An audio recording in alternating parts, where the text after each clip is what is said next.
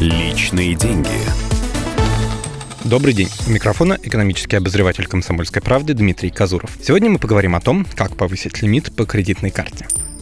Кредитки давно осели в кошельках многих россиян, и ничего страшного в этом нет, если пользоваться ими с умом. Напомню одно из главных правил – покупать только то, что вы могли бы себе позволить и без карточки. Кредитный лимит – это деньги, которые банк готов дать вам в долг. И нередко бывает так, что человек, подающий заявку на карту, ждет одну сумму, а банк дает другую, как правило, меньше. Значит, у клиента и финансовой организации разные взгляды на платежеспособность человека. Но мнение это можно изменить. Просить повысить кредитный лимит я бы не советовал. Это может вызвать подозрение у банка.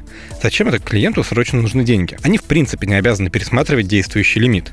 Так что лучшее, что вы можете сделать, это стать примерным клиентом и ждать нового предложения. Обычно банки предлагают новые лимиты в период от трех месяцев до полугода. Что можно сделать? Для начала просто пользуйтесь кредиткой чаще. Банку выгодно, когда вы ей расплачиваетесь, ведь он зарабатывает на комиссии за эквайринг, то есть берет процент за каждую операцию по карте. Поэтому-то банки и предлагают длительные беспроцентные периоды. Их выгода не только в вашей переплате. Кстати, до процентов по кредитке лучше вообще никогда не доводить платить. Они там кусаются. Кстати, есть разница, за что вы платите кредиткой. Если покупаете шубы и билеты на самолеты, банк видит, что вы хорошо зарабатываете. А если расплачиваетесь за продукты в супермаркете, это уже подозрительно. Выглядит, будто у вас не хватает денег на еду. Другой важный фактор – не допускать просрочек. Как только вы оплатили что-то кредиткой, банк рассчитал вам график платежей. И если вы в него не вписываетесь, существенно снижаете свои шансы на повышение лимита. А еще портите кредитную историю. Причем неважно, возникли ли у вас финансовые трудности или вы просто забыли провести платеж. Просрочка, она есть просрочка точка. Так и до понижения лимита недалеко. А чтобы не срывать дедлайны, хорошо бы завести привычку платить заранее, а не в последний момент. Банк может и снизить кредитный лимит, запросто.